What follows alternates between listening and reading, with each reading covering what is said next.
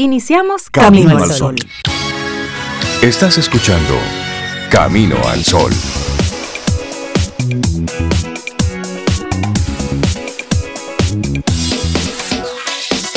Muy buenos días, Cintia Ortiz, Sobeida Ramírez y todos nuestros amigos Camino al Sol oyentes. Muy buenos días. Hola, muy buenos días, Rey, Cintia, La Orilla y nuestros amigos y amigas Camino al Sol oyentes. Yo estoy muy bien. ¿Cómo están ustedes? Muy bien también. Buenos días. Hola, Sobe, Rey Laura. Y buenos días a ti, Camino al Sol oyente. Esperando que este miércoles te encuentre muy bien también muy bien o en disposición de ajustar cualquier cosita. Sí, y cualquier cosa, si esa no fue la manera o la intención con la que arrancaste tu miércoles, pues mira, tienes tiempo, quite ese truño, ponga una sonrisa en esa cara y vamos, a arrancar de buena forma este, este nuevo día que está por delante, que nos brinda todas las oportunidades. Sí, para hacer lo correcto, para seguir trabajando, para seguir proyectando, para seguir dándole con todo. Busque ese ánimo, busque esa, esa energía, busque ese motivo, si es que no lo tiene. Busque ese motivo para, para hacer que este día, este día valga el esfuerzo.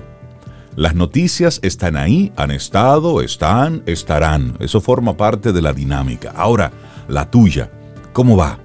¿Cómo andan tus planes? ¿Cómo andan tus proyectos? Eso. Y que acompaña todo eso entonces con un rico café, con un rico té, un chocolatico, un jugo de piña, no importa, ponle algo a la mañana. Ponle algo. Sí, hombre, salud aquí. Ponle nosotros, sabor. Sí, nosotros aquí. nosotros aquí con cafecito, salud, buenos días. y brindamos contigo también. Café. Salud. Así es. Bueno, y si quieres aprender algo nuevo así tempranito sobre ese mismo tema del día de hoy, apréndete esta palabra, Shoganai. Ahorita vamos a conversar sobre ella. ¿Qué? Show, ¿Cómo es? Ganai. Shoganai. Sí, es un término japonés. Shoganai. Si fuera español, o sea, eso te puede traducir al español como a lo hecho pecho. A lo hecho pecho. Sí, sí, sí. Entonces, si hay que resolver, pues a lo hecho pecho. Mm, resuelva, asuma y resuelva. Y, eso sale más rápido.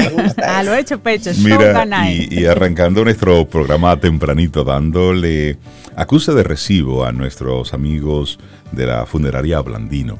Eh, nos, nos, hicieron llegar eh, un, varios ejemplares de su libro Transitando por el Duelo, Guía para Dolientes en Proceso de Duelo, que fue escrito por Rosa Mariana Brea Franco, psicóloga clínica, especialista en crisis, trauma y duelo. Y hace algunos días tuvimos la oportunidad de conversar, de conversar con ellos, de conversar con, con doña Rosa Mariana.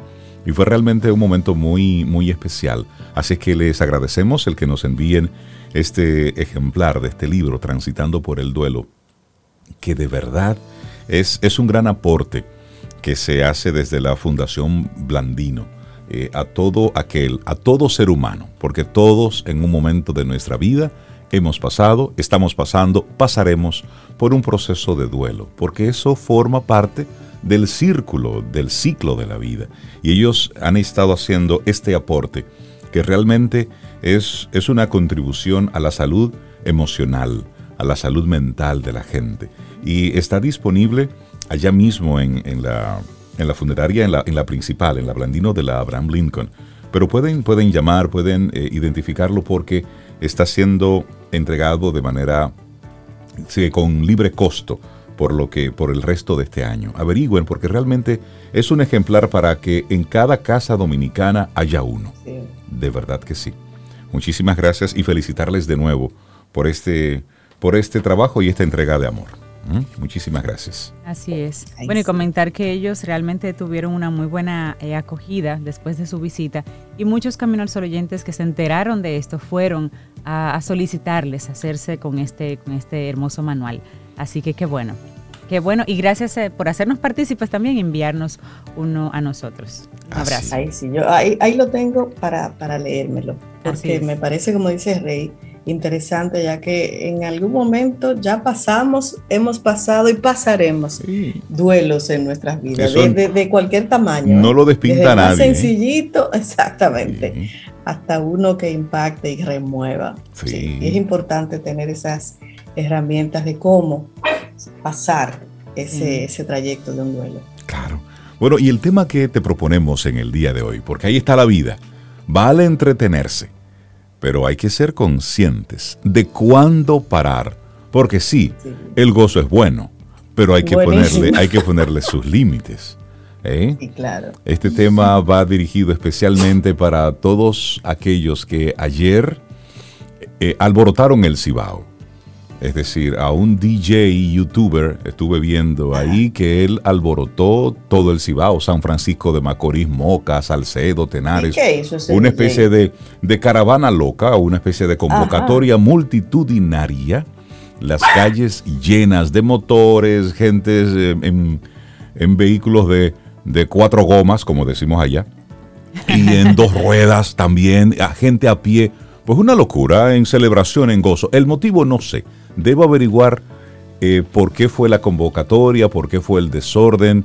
Eh, no sé si era celebrando que el toque de queda iba a estar un poco más, más lejano. No sé la razón del, ah, del desorden y del gozo. Pero hay que, hay que ser conscientes. Y cuando tú puedes manejar una masa, tú tienes que ser mucho más consciente. Es posible, y, la masa se comporta como una masa, como un paquete. De hecho, hay muchísimos tratados sobre la psicología de las masas, cómo nos comportamos cuando estamos con otros, cómo dejamos de pensar de forma individual y nos sumamos a la locura colectiva. Pero si tú mueves gente, pues eres tú el responsable de hacer esos movimientos de la forma correcta. Ya luego nos enteraremos de qué fue lo que ocurrió, pero ayer en la noche, San Francisco de Macorís, Casalcedo, Tenares, bueno, rebote por allá por Santiago, en todas partes había como una especie de una patana con música y gente y desorden y, y todo el mundo junto. Hay que averiguar. Cero Pero mascarillas. Tú sabes, que tú y yo que somos ibaeños y Cintia, por, tú sabes, por herencia, en el Cibao eh, nos movemos de, de, de ciudades y de pueblos cómo se mueven los capitaleños aquí de un ensanche a otro. Exactamente. Vamos allí a Salcedo, yo estoy en la pilla. Vamos allí a La Vega. eso es ahí mismo. Entonces, es, es importante eso, hablar sobre sí, el disfrute, el gozo, pero ¿hasta cuándo? ¿Cuánto es suficiente? Los límites, los límites son individuales, no deben ser puestos y o impuestos por otros. No, eres tú mismo, es la autogestión. Mira, y así como hablabas de esa multitudinaria fiesta o lo que sea en el Cibao, pues el domingo en la noche también hubo una multitudinaria final, digamos, de la Eurocopa. No sé si recuerdan que estaban en ese cierre. Más de 60 mil personas asistieron a la final en el, de la Eurocopa en Wembley. Y se habla de que mientras toda esa gente estaba celebrando, que hay que decirlo, para entrar al estadio, para comprar las boletas, tuvieron que presentar evidencia todas esas personas de que estaban vacunadas, o sea que estaban todos vacunados, y una prueba negativa de antígenos 48 horas antes de la final para que los dejaran entrar al estadio. Sin embargo, hay una especialista de la, una científica de hecho de la OMS, que calificaba aún así todo eso como devastador, porque ellos se podían quitar las mascarillas al llegar a los asientos. Y ahí se brincó y se voció, oh, señores. pero ¿y cómo tú puedes estar tranquilo en un juego de esos? Están vacunados para una variante, pero hay una variante Delta que anda por ahí que esta, este grupo de personas, una reunión tan multitudinaria, sin mascarillas, todo el mundo comiendo, bebiendo, voceando, como decimos, eh, era, era fuente, era una posible fuente de contagio masivo nuevamente. Y en la Eurocopa van personas de diferentes países. Eso mueve. Bueno, la variante Delta se encuentra en ya 104 países de manera oficial, identificado. Entonces, no es, no es relajo. No es relajo. Y eso que tú dices es muy válido. Es decir. No, y, de, y, de hecho, dos días después que terminó la, la, la Copa, se detectó en la ciudad de Guaybá una nueva cepa inédita. Se llama la cepa B1612, que procede de Colombia. Eso fue después de la copa, que eso apareció, la presencia de una nueva variante y todavía no se sabe el impacto, no se ha podido medir. Es, es autogestión, es usted mismo regularse y el que organizó todo esto fue un mezclador dominicano, DJ Adoni, movió varias ciudades del Cibao formando un teteo en caravana, producto de la grabación de uno de los famosos mix que eh, él cuelga en su canal de YouTube.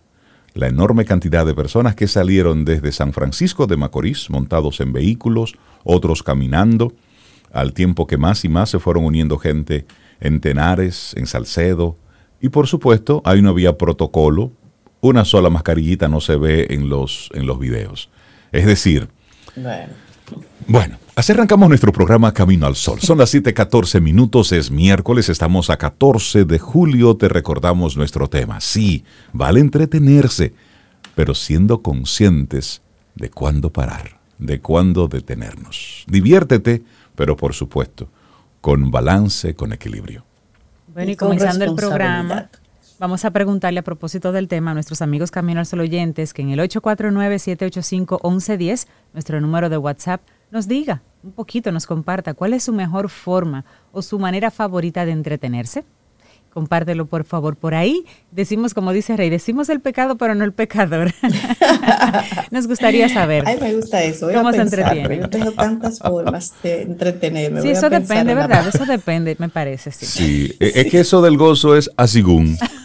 Sí, sí, sí. Hay, hay momentos. ¿Con quién? ¿Dónde? La hora, el momento. Hay cosas. Sí. Pero puedes compartirnoslo a través del 849-785-1110. Laboratorio Patria Rivas presenta En Camino al Sol, la reflexión del día.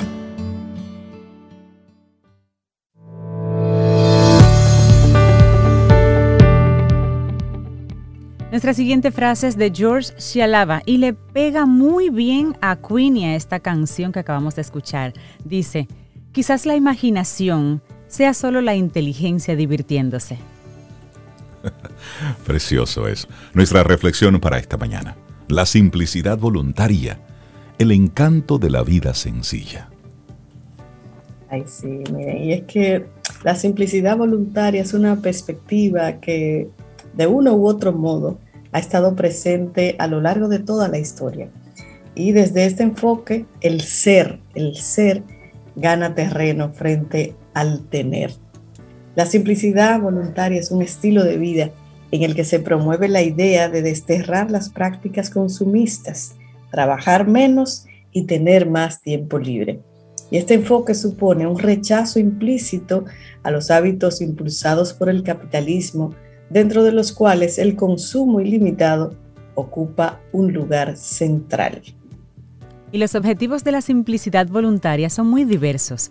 Van desde cuidar mejor de la salud física y mental hasta propiciar una evolución personal e incluyen también una preocupación por la suerte del planeta. Quienes promueven la simplicidad voluntaria no son un grupo como tal, no constituyen un movimiento social en estricto sentido. El asunto es mucho más relajado y espontáneo porque su propósito no es iniciar una cruzada de adoctrinamiento, sino sencillamente tener una mejor calidad de vida. Eso es todo. Hay una frase de Toro que es muy, muy bonita que dice que la mayor parte de los hombres, Rey, que la mayor parte de los hombres, incluso en un país relativamente libre, se afanan tanto en innecesarios artificios y labores absurdamente mediocres que no les queda tiempo para recoger los mejores frutos de la vida. Ojo que no te pase a ti. Mm, bueno, y hablemos entonces de la simplicidad voluntaria en la historia. A lo largo y ancho de la historia, no son pocos los individuos y los grupos que han abogado por una vida más sencilla. Tradicionalmente el tema ha estado asociado a la religión, así como a algunas prácticas espirituales. El cristianismo, que no la iglesia, es de hecho una doctrina que promueve el desprendimiento de lo material. Y algo similar ocurre con el budismo, que lleva este concepto de la renuncia a su máxima expresión. El hinduismo es otro ejemplo de esa filosofía, y entre tanto son muchos los grandes personajes que optaron por la simplicidad voluntaria, aunque no lo denominaran de ese modo. Una de las figuras que impulsó y llevó a la práctica ese estilo de vida fue el filósofo y poeta Henry David Thoreau. Hablamos de un puritano de Estados Unidos, a quien se le considera el padre de la desobediencia civil, él vivió durante mucho tiempo en la más completa austeridad y al respecto escribió, No quería vivir lo que no era vida ni quería practicar la renuncia, a menos que fuese necesario. Quería vivir profundamente y extraer toda la médula a la vida, vivir de una forma tan intensa y espartana que pudiese prescindir de todo lo que no era vida. Wow. Vamos a conocer ahora los principios de esa simplicidad voluntaria. Es que la simplicidad voluntaria es la apuesta por un estilo de vida marcado por la sencillez. Debe ser una elección voluntaria que no está motivada por la intención de llevar a cabo un sacrificio o someterse a una autorrepresión, sino por la convicción de que esta forma de vida es mucho más positiva para uno mismo y los principios generales de esta forma de pensar son los que vamos a compartir ahora. Primero, autocontención. Tiene que ver con la renuncia a las prácticas consumistas. Quienes optan por la vida sencilla no compran sino lo necesario y no van de tiendas como medio para entretenerse. Y así mismo hay otra, Cintia. Me gusta ese primer principio. El segundo principio, rechazo a la acumulación de dinero. El objetivo de alguien que vive de ese modo no es acumular dinero o acumular propiedades, solo busca tener lo que razonablemente le garantice una vida sin privaciones. Otro principio, la reestructuración del deseo. Escuchen bien, los dos aspectos anteriores, autocontención y rechazo a la acumulación de dinero, tienen mucho que ver con el deseo individual. En una vida sencilla hay que reconfigurar las coordenadas del deseo para que no se enfoquen prioritariamente en lo material. Esa es la idea de este tercer principio. Luego hay otro, es el de crecimiento. Quienes practican este enfoque también buscan trabajar menos para tener más tiempo libre. Por lo tanto, el objetivo es producir solo para satisfacer las necesidades esenciales y valoradas. Pero, ¿qué aporta un estilo de vida sencillo, Rey? Pues cada persona es la que debe responder a esta pregunta acerca de cuál es el aporte de vivir con mayor sencillez. Las motivaciones pueden ser muchas, por lo tanto, los beneficios también son muy personales. En términos generales, una vida con menos consumo definitivamente sí, sí favorece al planeta, al bolsillo, al día a día, claro. Asimismo, el consumo es una práctica que beneficia sobre todo a los grandes productores. Por eso, nuestro sistema económico está soportado en el consumismo, que no es con su misma casa, con su mismo carro, con su mismo pantalón. No, ese es el consumismo que nosotros debiéramos aplicarnos. ¿eh? Convertirnos en alguien que siempre tiene una pseudo necesidad para alcanzar el bienestar. Entonces, en este sentido, el consumo no solo afecta el bolsillo, sino que también nos aleja de lo más esencial, nuestra atención se posa en lo que nos falta, en vez de en lo que tenemos. Así lo primero parece mucho más grande que lo segundo. Bueno, y aunque hay colectivos organizados en torno a esta forma de pensar, lo cierto es que se trata de una perspectiva abierta, flexible, que cada uno de nosotros puede llevar a la práctica de forma personal y en distintos grados. Menos objetos y más experiencias en nuestra vida siempre es una opción saludable. Hermosísima esta reflexión del día de hoy, la simplicidad voluntaria, el encanto de la vida sencilla, escrita por Edith Sánchez y es nuestra reflexión en el día de hoy. Laboratorio Patria Rivas presentó En Camino al Sol, la reflexión del día. La vida, la música y las estrellas. En Camino al Sol. Camino al Sol.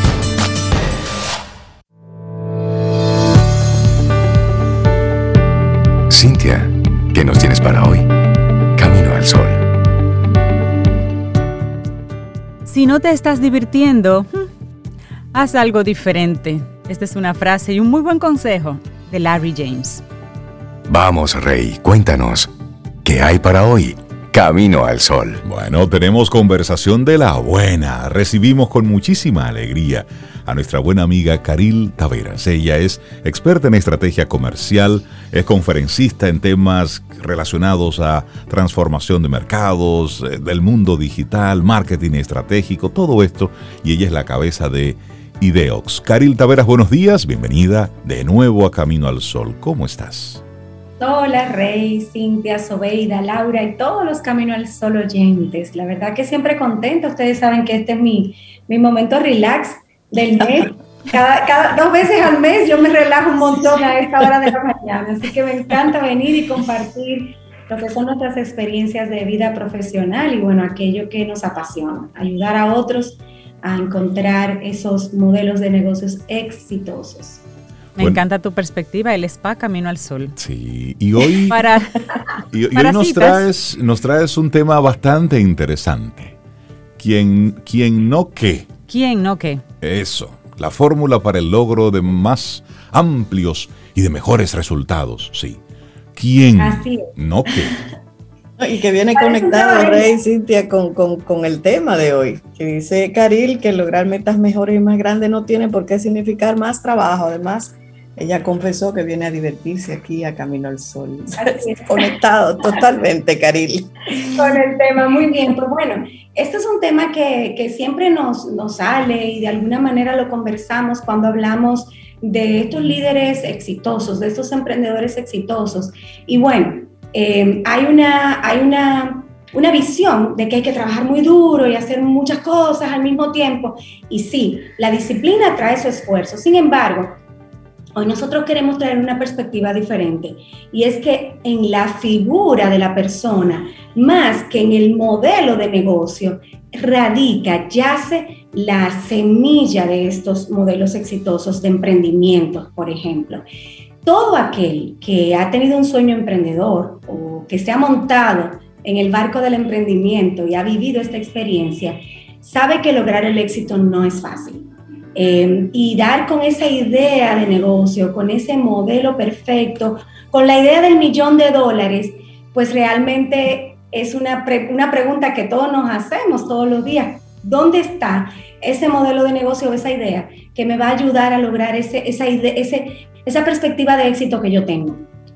Realmente para que los modelos de negocio se, hagan viral, en nuestra experiencia y lo que hemos estudiado eh, de diferentes autores nos dice que hay mucha relación con la constancia, con la perseverancia y sobre todo con la pasión.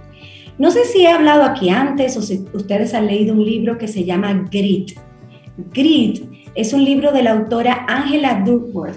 Ella es norteamericana, ella es psicóloga, ella es profesora, eh, de una importante universidad norteamericana y ella condujo un estudio por muchos años donde sus hallazgos la llevaron a concluir que en la firmeza de carácter y en el autocontrol, en esas habilidades, hay una gran semilla para el logro de éxito, tanto en las carreras como en los emprendimientos. Y aquellos individuos que muestran grit, que es una palabra que ella ha utilizado para decir, bueno, pasión, perseverancia, autocontrol, firmeza de carácter, todo eso ya lo resume en grit. Ella dice, aquellos que muestran grit, pues tienen altas posibilidades de conseguir sus éxitos esperados.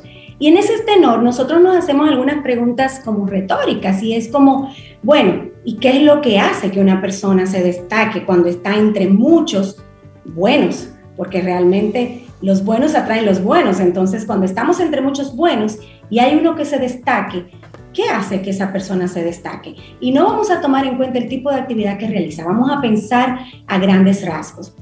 ¿Qué tiene de especial un ser humano que entonces sobresale en estos espacios y en estos ambientes? Bueno, según la, la psicóloga Duckworth, no es el talento, es más bien la capacidad de mantenernos conectados a largo plazo perseverar, tener pasión, una gran determinación por conseguir aquello que nos hemos propuesto y saber exactamente qué es lo que queremos en la vida.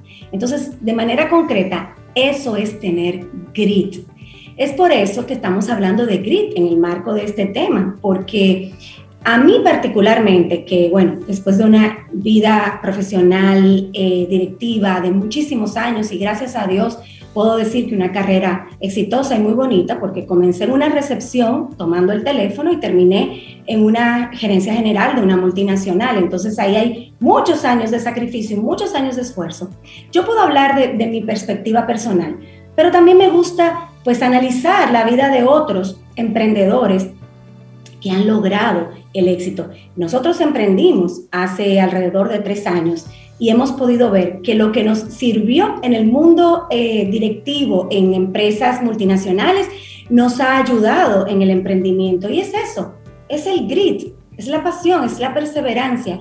Por eso es que decimos que hay mucho más en el quién que en el qué para lograr el éxito que estamos eh, viviendo. Una pregunta, ¿alguna vez ustedes han leído la relación que hay entre el número de empresas unicornios o startups que sale cada año versus el número que es exitosa? No tengo ese dato yo. No. tengo ese dato yo. No. no. Pues miren, quienes analizan estas tendencias nos dicen que de 80 emprendimientos que nacen cada año, uno es exitoso. Y le vamos a agregar algo más. Aquel que tuvo esa idea de negocio exitosa ha probado al menos 26 otras ideas antes. Exacto. Esto nos habla de grit. Esto nos habla de pasión, es decir, esto nos habla de perseverancia. Han mordido el polvo, han fracasado, se han levantado, vuelven a caer, vuelven y lo intentan, van de nuevo. Eso. Así es. Entonces nos encanta citar a un Elon Musk, nos encanta citar a un eh, Richard Branson, nos encanta citar a todos estos grandes emprendedores que en sus primeros años lograron el éxito, pero cuando miramos su historia, vemos que ciertamente, como dice Reinaldo, han mordido el polvo, se han vuelto varias veces a levantar de caídas estrepitosas. Y bueno, es que justamente en esa característica está la semilla del éxito de estos emprendedores.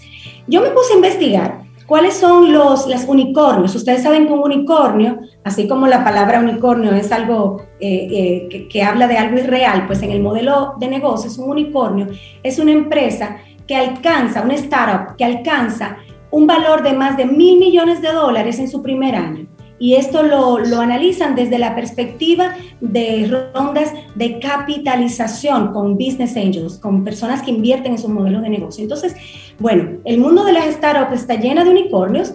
Facebook es la, es la unicornio más eh, famosa de todos los tiempos.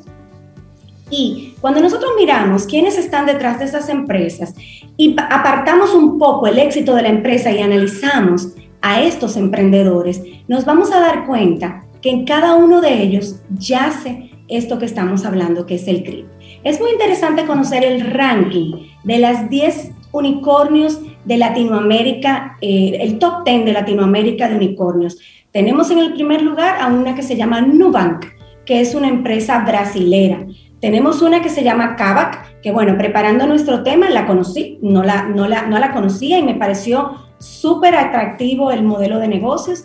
Y bueno, tenemos Rappi. Y por ahí, esas son las top 3. Y por ahí tenemos otras más. Rappi es un ejemplo que nos encanta utilizar porque son unos chicos colombianos que en medio de la realidad del, del caos de, la, de Bogotá y su tráfico, pensaron en un modelo de negocio súper simple. ¿Y por qué no contratamos motorizados y creamos una aplicación para que la gente haga sus diligencias a través de estos motorizados? Y el resto es historia y la pandemia nos lo mostró. Pero bueno, vamos a tomar el lema de Kavak. Kavak es la número dos. Y ellos tienen como lema empresarial, trabaja inteligentemente y haz que suceda. Aquí que estamos viendo? Estamos viendo un mantra que va centrado en la persona, no en el modelo de negocio.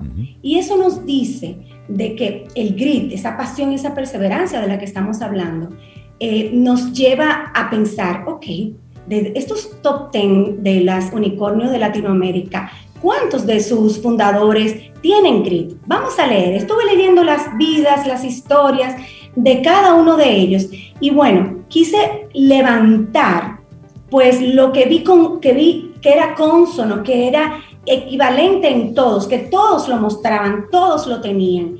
Y hay cinco características que, bueno, cuando lo vemos y vemos a los que están alrededor nuestro, emprendedores, decimos, mm, sí, eso lo tienen. la primera es la confianza y la seguridad. O sea, con eso vamos a la guerra y estamos seguros de que si no tiramos un cartuchazo, por lo menos salimos en el periódico. en primera plana, porque la actitud y esa confianza eh, son características que nos hacen ser exitosos, porque en buen dominicano, la gente dice, pero que en, el allante está la mitad del pleito. Y cuando hablamos de allante, nos estamos refiriendo a esa actitud de ganador. O una persona que probablemente no tiene eh, las condiciones para mostrarse, digamos, eh, con una buena eh, vestimenta, con un buen calzado, pero la actitud le abre la puerta. Eso es confianza. ¿Recuerdan esta película de Will Smith donde él pierde su trabajo, pierde su esposa, tiene un, anda con un niño vendiendo unos equipos súper En busca de la felicidad. Oh, en busca de la felicidad. de la felicidad. Una historia real. ¿Qué tenía este señor? Una gran confianza y una gran seguridad de que él lo iba a lograr. Pero también hay otra característica que vemos en todos estos emprendedores exitosos. Están perdidamente enamorados de lo que hacen. No renuncian a sus ideas.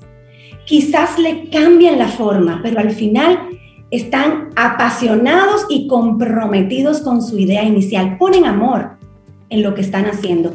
Todos los días se levantan con ese pensamiento en la cabeza hasta que lo ponen por obra.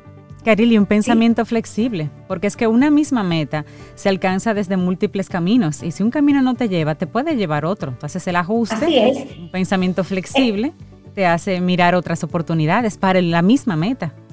En el liderazgo y en todo lo que tiene que ver con planeación estratégica, Cintia, lo que tú acabas de decir, decimos, cuando tenemos un plan, cuando tenemos un objetivo y no, lo, no logramos alcanzarlo, podemos cambiar el plan, pero no la meta es eso mismo.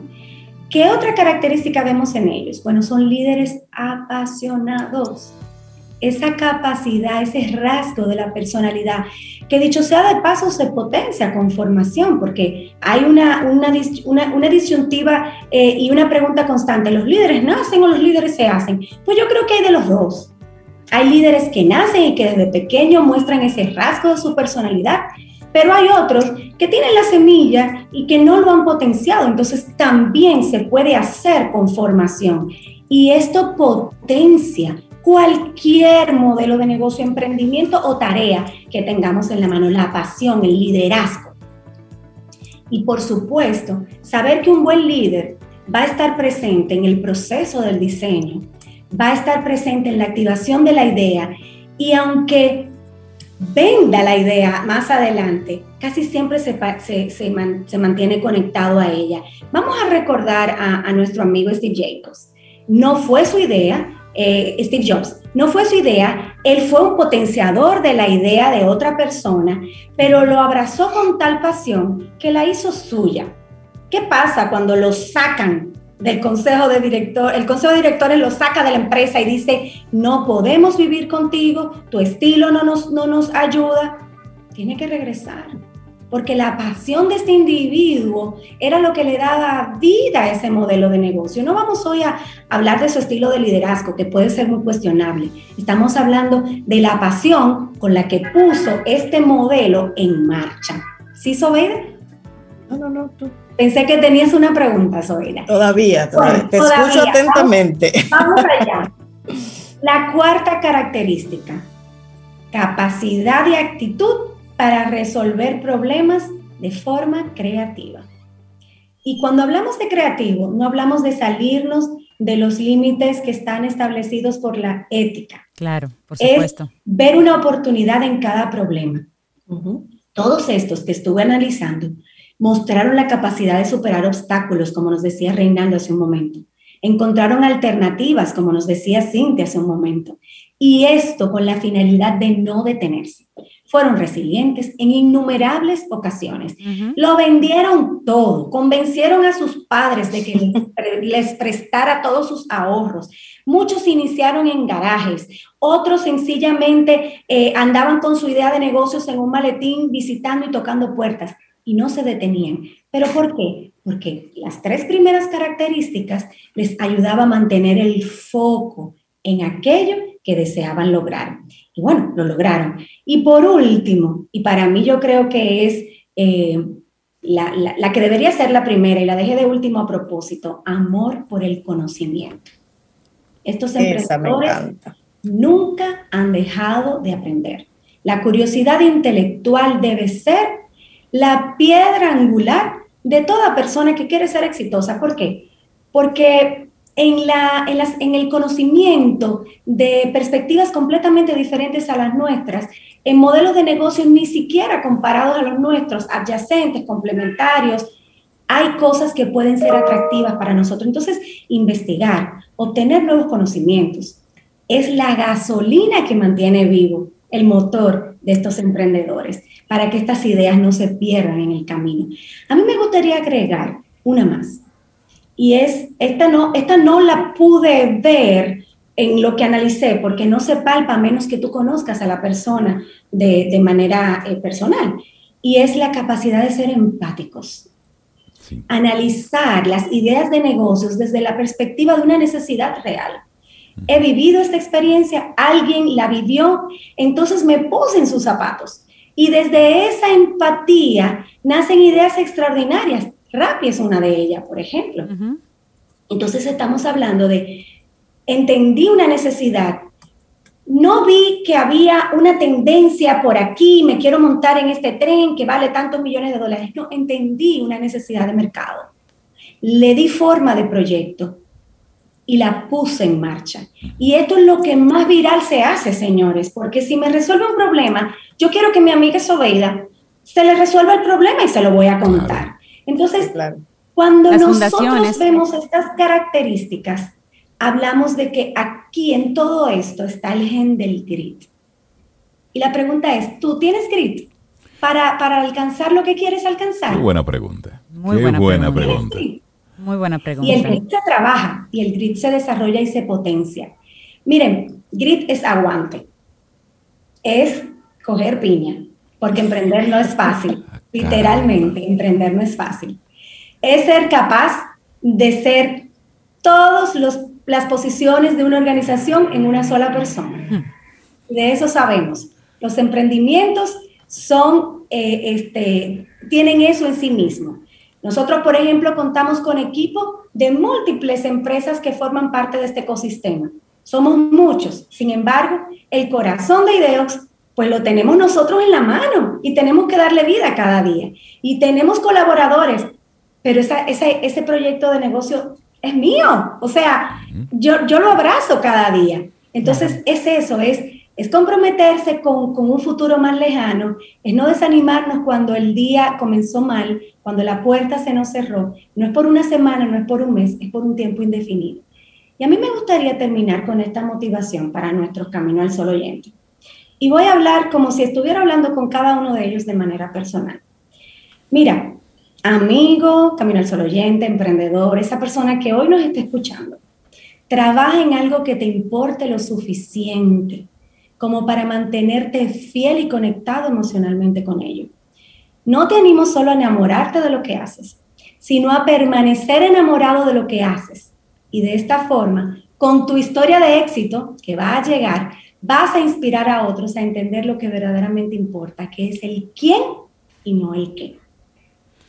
Caril Taveras de Ideox, muchísimas gracias por compartirnos hoy este tema. ¿Quién? No qué la fórmula para el logro de más amplios y mejores resultados. La gente que quiera seguir la conversación contigo a través de Ideox, ¿cómo conectan? Puede conectar en nuestras redes sociales, Ideox eh, rayita abajo en Instagram, o puede entrar directamente a nuestra web donde tenemos nuestros blogs con todos estos temas que compartimos de forma asidua www.ideox.net y también por ahí puede conectar con todas nuestras redes sociales. Y a través de Camino al Sol siempre. Caril, hermosísimo tema, maravilloso, muchísimas gracias y un gran abrazo. Gracias a ustedes, los quiero. Gracias, Caril, igual.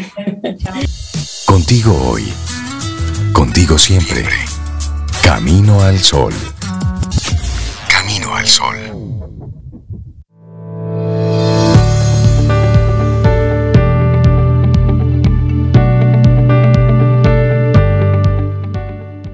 Cuando tienes confianza puedes divertirte mucho. Y cuando te diviertes puedes hacer cosas increíbles. Esta es una frase de Joe Namath. Cintia, Sobe, amigos Camino al Sol oyentes, les quiero presentar a Richard. Él es un joven apasionado de la buena lectura. Él estudió administración de empresas. y bueno, mezclado un poco con distribuidor de una marca peruana de bebidas saludables, que ya luego estaremos en otro momento hablando de eso, pero hoy vamos a hablar de su amor por la lectura. A él le gusta leer, hacer amistades, viajar, escuchar buena música. Ah, bueno, tiene todas las características de un buen camino al sol oyente. Y también les voy a presentar. Eh, hola Richard, ¿cómo estás? Buen día. Saludos, buenos días, eh, señor Reinaldo Infante. No, quítale, quítale, quítale lo de señor. Dime, Rey. Señor, no sigas, Richard, que te cerramos el micrófono aquí rey, de una rey. vez. Rey, ya. Richard, buen día. Bienvenida, Richard. Bueno, realmente es un placer estar acá eh, con ustedes, eh, de este excelente elenco de este programa, Camino al Sol que por cierto he visto que tienen una excelente plataforma que comparten contenido de calidad para sus oyentes y realmente nosotros felicitamos por ese excelente trabajo. Ay, muchísimas gracias. Gracias, gracias, gracias, Mira, y también acompañado. viene acompañado de, de Alexandra. Y ella es abogada de profesión, madre, esposa, ella es lectora intencional y es gestora de felicidad laboral. Yo quiero hablar con Ay, ella. Pero eso me gusta. Planificación, organización y metas. Tiene maestrías en universidades españolas y francesas. Ah, una mujer inteligente. Hay que hablar con ella. Alexandra Hiraldo, buenos días. Bienvenida a Camino al Sol. ¿Cómo estás? Muchísimas gracias a todos. Gracias por la invitación y por permitirnos estar aquí en el día de hoy. Bueno, pues ambos, tanto Richard como Alexandra, son del Club de Lectores Intencionales y vamos a conocerlos un poquitito aquí en Camino al Sol. Así es que bienvenidos a ambos, qué gusto esta conversación. Ay, sí, yo quisiera, Rey, de entrada, saber, porque me, me, mata la curiosidad. La palabra intencional a mí me encanta, pero ¿qué es eso de un club de lectura intencional? Excelente, Sobera. Muy buena pregunta. Eh, la razón por la que nosotros incluimos ese programa, o sea, ese, esa palabra, ¿no? Al, al, lanzar el proyecto de cobertura, en este caso cuando este servidor eh, lo lanzó el año pasado, en, a principios de agosto, eh, la razón por la que yo quise poner ese título es porque, como ustedes saben, eh, cuando una persona decide hacer algo, cualquier proyecto que sea, eh, la clave para poder llevarlo a cabo a un feliz y exitoso término es que lo haga con propósito, con intención, no desde el punto de vista de un deseo vago, efímero, por así decirlo. Entonces, eh, por esa razón yo quise poner como nombre el Club de Lectura, el Club de Lectura Intencional, en el sentido que para poder convertirse en un lector no se trata simplemente de leer un libro, sino de convertirte en un lector, ¿ok? Eh, eso es lo que marca diferencia que las personas cuando deciden eh, llevar a cabo alguna meta que quieren desarrollar un nuevo hábito. Eso que marca diferencia entre una persona que llega a crear dicho hábito, lo mantiene a largo plazo como parte de su estilo de vida, versus aquellas personas que, ok, me propuse, por ejemplo, bajar de peso, por poner un ejemplo, eh, logró la meta y luego todo lo que le ayudó a lograr esa meta, lo soltó y vuelve otra vez a su estado anterior. Entonces, por esa razón quise eh, adoptar el término intencional desde el punto de vista que nosotros aquí, a través de la metodología que tenemos, pues le ayudamos a una persona a crear conciencia de que para poder convertirse en un lector eficiente y algo que sea parte de su estilo de vida, parta de una identidad, ¿ok? Que va creando a través de la práctica y de esa manera pueda sostenerlo como algo eh, a largo plazo, por así decirlo. Ok, muy bien. Y, y a propósito de, de, lo que has mencionado, ¿cómo es la, la dinámica dentro de la comunidad? Es decir, ¿qué hacen ustedes? ¿Cómo logran la cohesión de, de los miembros del club? Perfecto. Eh, con relación a la pregunta de la dinámica, la dinámica consiste en que nosotros, eh, por ejemplo, estudiamos un libro que nosotros planificamos el, año pasado, el listado de libros que se va a leer mensual. Entonces, eh, yo, por ejemplo, le señalo a los integrantes, dependo del tamaño del libro, eh, cuántos capítulos, ¿ok? Se va a leer para discutirlo en la clase que tenemos semanal. Entonces ahí cada quien, en un espacio de siete minutos, pues comparte a modo de resumen aquello que más le llamó la atención y también sirve como una forma para construir o desarrollar lo que es el pensamiento crítico, ¿ya? Y también eh, sirve como eh, un medio para crear amistad con otras personas que comparten la misma pasión eh, que, que, que, tú, en este caso de la buena lectura, y de esa manera se va creando una comunidad en lo que tiene que ver con como una tribu, ¿no? De personas quienes la apasionan lo mismo y que andan buscando un mismo propósito, que es el crecimiento a través de los libros. Eh, también en cuanto a dinámica, también ofrecemos talleres, de caso que facilita eh, mi querida socia, eh, Alexandra, en aquellas temáticas que la persona necesita mejorar, como es el caso, por ejemplo, de planificación de metas, cómo manejar un presupuesto financiero, etcétera. Y de mi parte, en lo que tiene que ver con técnicas de cómo llegar a ser un, un, lector eficiente y de trabajar aquellas partes que la persona quiere mejorar para que se pueda sacar una mejor un mejor provecho y lograr una mejor experiencia con la lectura. Me gusta, me gusta también que miran temas de, concentración, que es uno de los grandes problemas en, la lectura, concentrarse para sacar una idea. hablemos un poquito de los, bueno, tenías una pregunta, Sobe. Sí, ¿cómo, ¿cómo se une una persona al grupo de lectura intencional y cuáles son los géneros en los que ustedes se enfocan en esas lecturas? Perfecto. Eh, las personas, eh, por ejemplo, nosotros tenemos por costumbre hacer cada cierto tiempo eh, una promoción en Instagram, Facebook, hacia el nicho, la persona que interesa este tipo de espacios. Entonces, las personas que vean el anuncio se ponen en contacto con nosotros, nos envían un mensaje al WhatsApp, le facilitamos la información a través de un documento que explica acerca del propósito de cobertura, la metodología, los testimonios integrantes quienes han experimentado beneficios y así por estilo.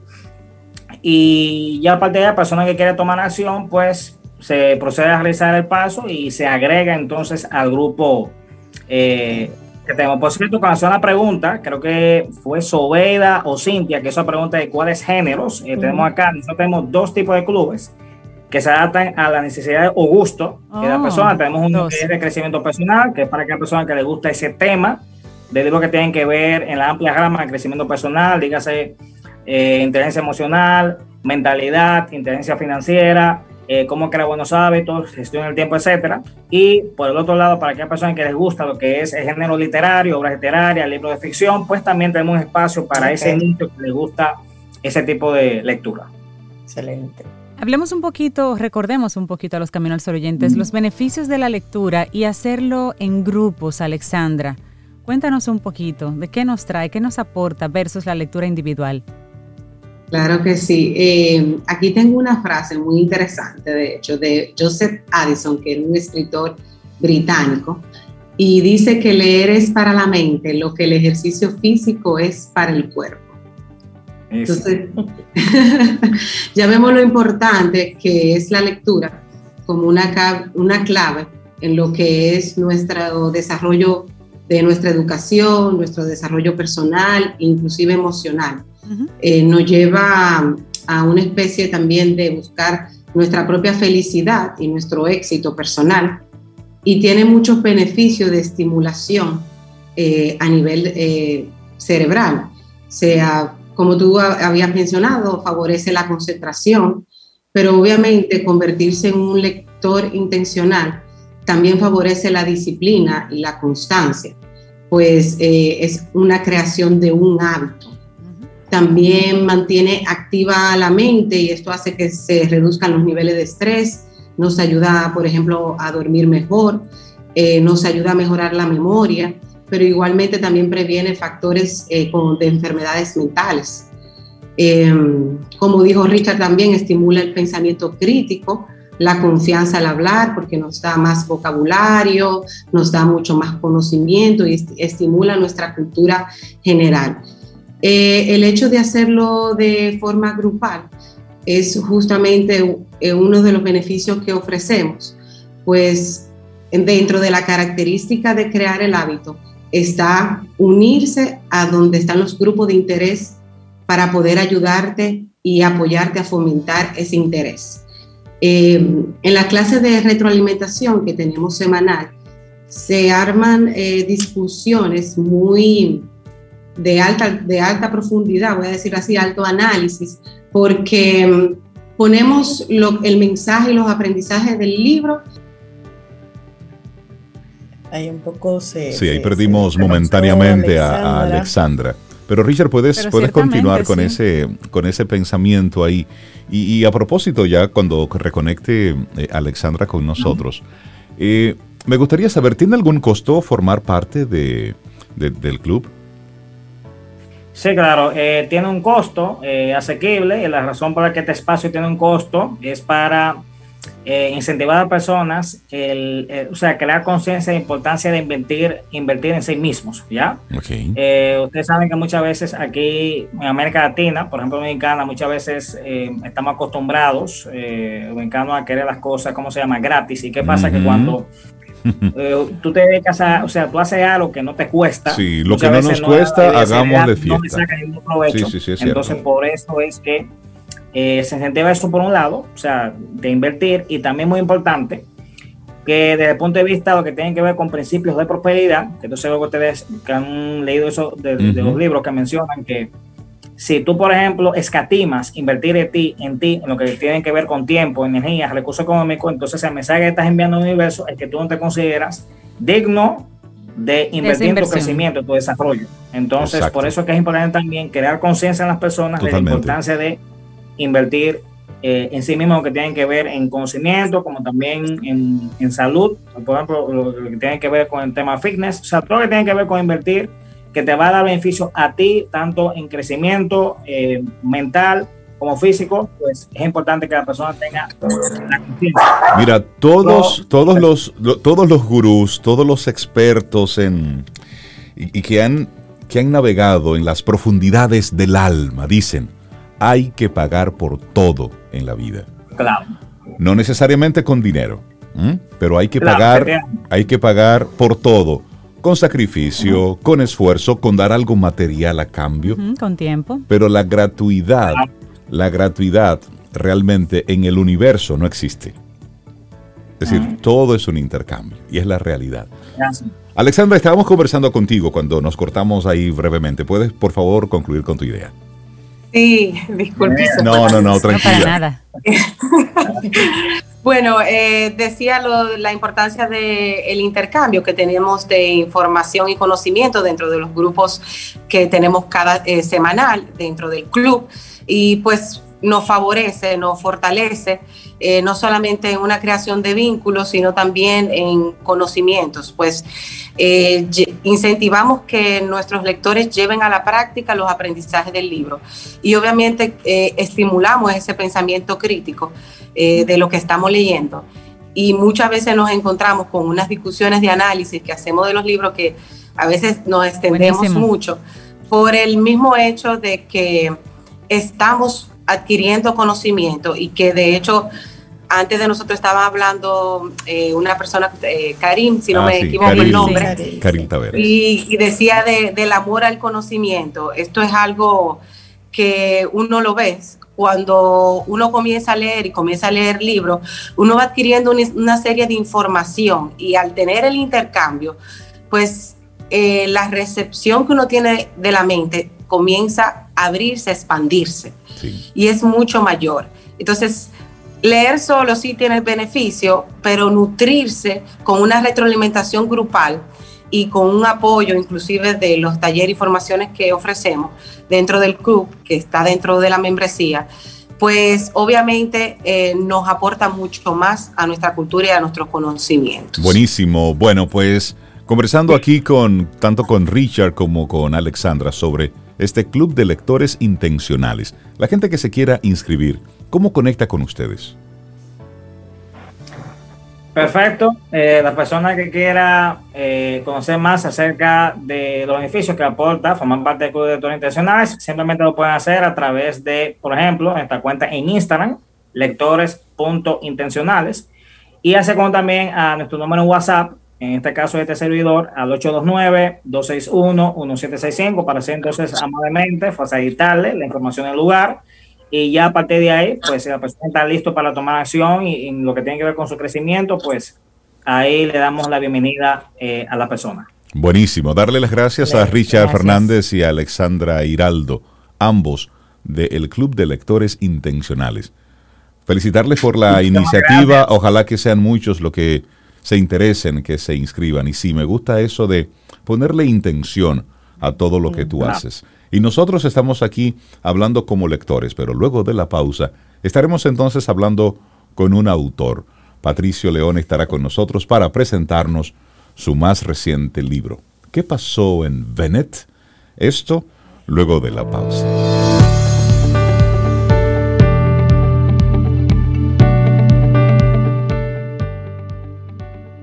Ganar es solo la mitad. Divertirse es la otra mitad. Boom Phillips. Nosotros le damos los buenos días, la bienvenida a Patricio León, educador, comunicador, actor dramático, tiene ahí un, amplio currículum y, me parece interesante la combinación eh, que tiene Patricio de actor, pero también educador y comunicador. Esa, esa, esa tríada me parece interesante. Y entonces surge, ¿qué pasó en Venet? Patricio, buenos días, bienvenido a Camino al Sol, ¿cómo estás? Encantado, feliz de volver a estar con ustedes en este espacio. Saludos, Cintia, Sobeida, Reinaldo y claro, todos nuestros amigos de Camino al Sol oyentes. Ahí está, ¿qué pasó en Bennett? Qué placer. Ese mi, hijo más reciente, las obras, los personajes como hijo. Y bueno, ahí tienen, tiene Reinaldo en sus manos, ¿qué pasó en Bennett? Es una antología de cuentos, cuentos ilustrados, eh, que el proyecto surgió para la primera y segunda infancia, pero que muchos adultos se han sumergido en el maravilloso mundo de la lectura y me han dicho, oye, pero esto no es solamente para niños, lo que yo puedo apreciar aquí, las lecciones, las, eh, el goce estético que me produjo leer tus cuentos, yo siento que también es para adultos. Y claro que sí, los adultos también lo disfrutan. Claro que sí. Y claro, esa combinación que decía Raya ahí de de lo educador y el actor, el artista, pues también se conjuga en el libro porque tenemos una guía neurodidáctica ahí al final de cada cuento. Sí, sí, es un cuento que tiene una guía, o sea que realmente ahí está. Mira, así es. En la, en la parte, en la parte física, es decir, el libro es precioso. Sí. Está acompañado cada cuento de unas ilustraciones preciosísimas. Háblanos de, de ese trabajo visual. Cada cuento, por quién fue eh, diseñado e ilustrado cada parte. Sí, eh, los cuentos fueron ilustrados eh, por un artista visual dominicano muy bueno. Yo no lo conocía, nos conocimos ahora en pandemia. No nos hemos visto nunca físicamente, trabajamos ah. todo, fue Maravilla de los remotos. La maravilla. La maravilla de la tecnología y él no pudo ir al acto de publicación porque, bueno, eh, ahí mismo eh, cerraron el país y, bueno, él, él, eh, vive en el interior. Se llama Coco Toribio, maravilloso artista visual. nosotros comenzamos el ejercicio con un solo cuento que él, yo busqué varios ilustradores y, bueno, veía sus trabajos. Y con él, él me dijo, no, yo quiero que tú me des un cuento y yo te hago un ejercicio. Y él hizo el ejercicio del cuento número 4, Las noches de Nora, y yo quedé enamorado. Yo dije, ya, aquí es. Aquí es. Tuvimos un andar maravilloso. Ya nos conoceremos físicamente en algún momento. y el diseño del libro lo hizo Lisa Pérez, que es eh, la diseñadora que yo, con la que yo siempre trabajo para las obras, todos los programas de manos, otros proyectos, y que ya también nos entendemos muy bien. O sea, que pudimos eh, comunicarnos y armar un, un trabajo o una tríada, eh, como decía Rey, eh, muy, muy buena, que dio ese resultado que, bueno, la gente lo ha valorado positivamente. Un libro precioso. Patricio, los cuentos, cuéntanos eh, la autoría de estos cuentos, son tuyos, es una antología de cuentos de, otras personas. Cuéntanos un poquito las historias. Los cuentos son eh, originales míos. yo tenía un primer cuento, que es el segundo recreo, que lo utilizaba para dar clases a los futuros profesionales de educación, de educación inicial y primaria y utilizaba ese cuento. El, cuento es un recurso que utilizamos en la educación para fascinar a los niños, eh, para despertar el amor por la lectura, la imaginación, el pensamiento crítico. Y bueno, cuando vino pandemia, yo dije, tengo que hacer más cuentos porque ahora los, toda la, educación presencial tuvo que pasar a la modalidad virtual. Y me puse a crear más y dije, mira, eh, los cuentos los voy a publicar. De ahí fue que me surgió la idea se lo di a varios críticos, por ejemplo, a Peralta Romero, que es laureado escritor en el área de literatura infantil, actual director de la Biblioteca Nacional Pedro Enrique Escureña, a otros colegas míos en Argentina, y me decían, mira, los cuentos están muy buenos, tienen un carácter universal, que para mí eso es importante, así como mi carrera, por ejemplo, yo trato que mi repertorio actoral tenga Shakespeare, Lorca, que son obras que se presentan sí o sí en las grandes capitales del mundo. Así mismo yo quería que el cuento lo recibiera un niño en Francia y pudiera sentirse identificado. Entonces, eso nos ha llevado que también tenemos la versión en inglés. Estamos trabajando una versión en, en francés. Ah, pero Patricio quiere conquistar el mundo. Viendo la posibilidad de, de, otras, de otras modalidades del libro, como el audiolibro, como que esté en Kindle, para los que prefieren leer digital. Pero mi objetivo es que el libro llegue a la mayor cantidad de, de personas posible y que la gente pueda gozar del imaginario que hay ahí. ¿Y qué persigues entonces? Ah, por favor, Sobeida. Muchas preguntas para El impacto, la, aceptación del libro, por lo menos aquí, ¿qué tal? Y luego fuera, por supuesto. Eh, bueno, sí.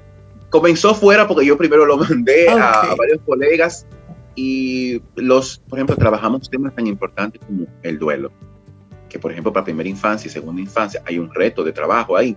Trabajamos de, tiene una base de neuroeducación también los libros, trabajamos el tema del cerebro, la ruptura de roles sexistas, eh, conciencia, eh, digamos, estética. ¿Cuáles son tus hijos hasta ahora? Mira. El libro Compendio de Comunicación Moderna en el 2011, nacido en el 2011.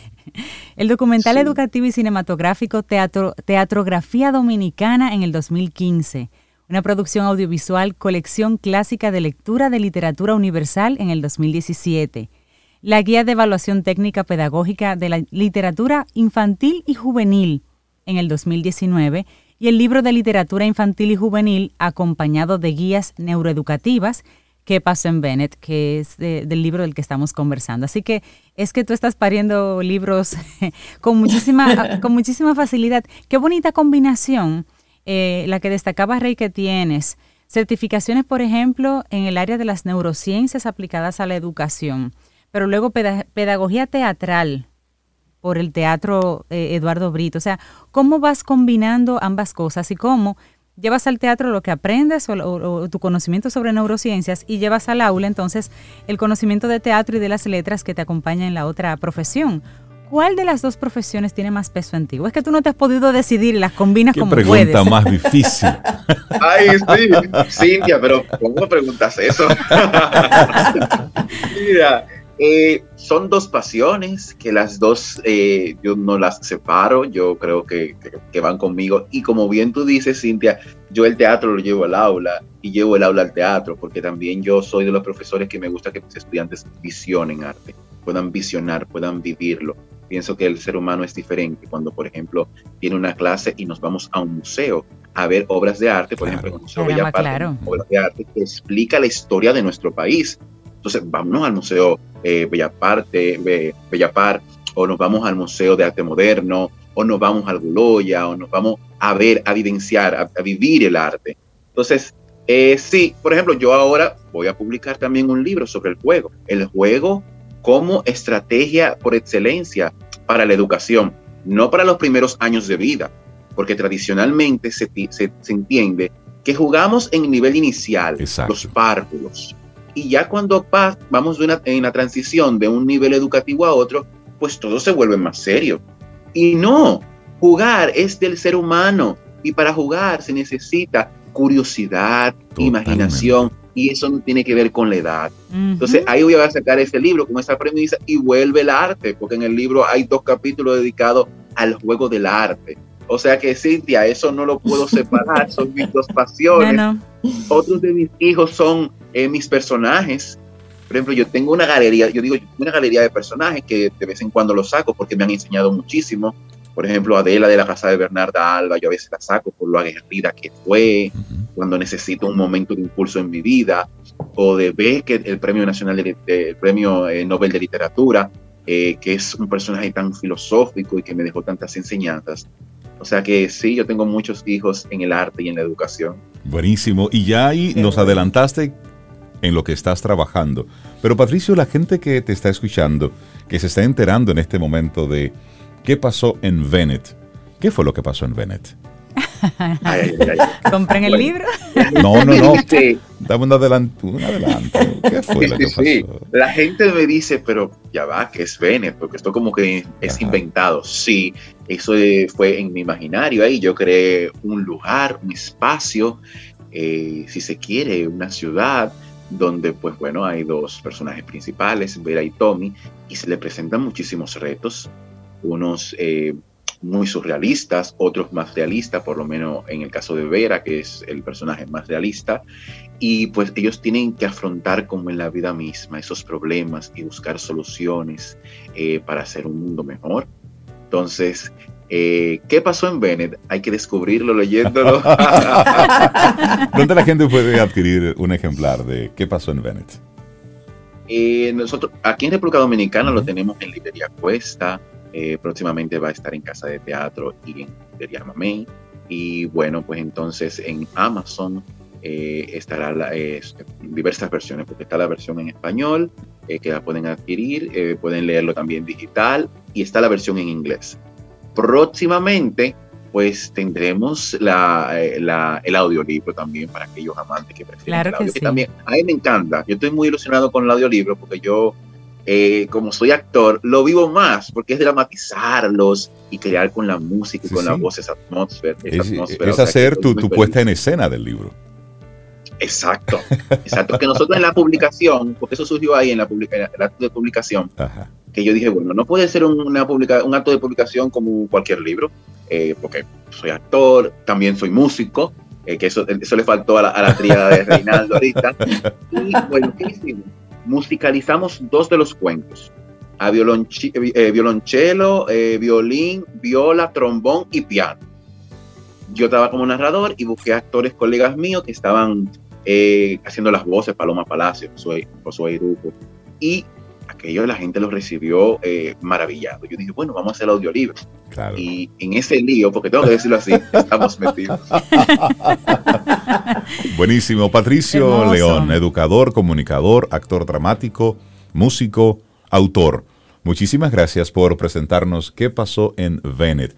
Felicitarte por, por escribir para los niños, por escribir cuentos, pero al mismo tiempo acompañarlo con, con la guía didáctica. Es decir, que no sea un cuento simplemente para entretener, que sí, que está bien entretener, pero también que debajo de todo esto, entre sus líneas, haya un, un aspecto educativo eh, que tanto es necesario. Y esa, esa es la etapa en la que se necesita sembrar.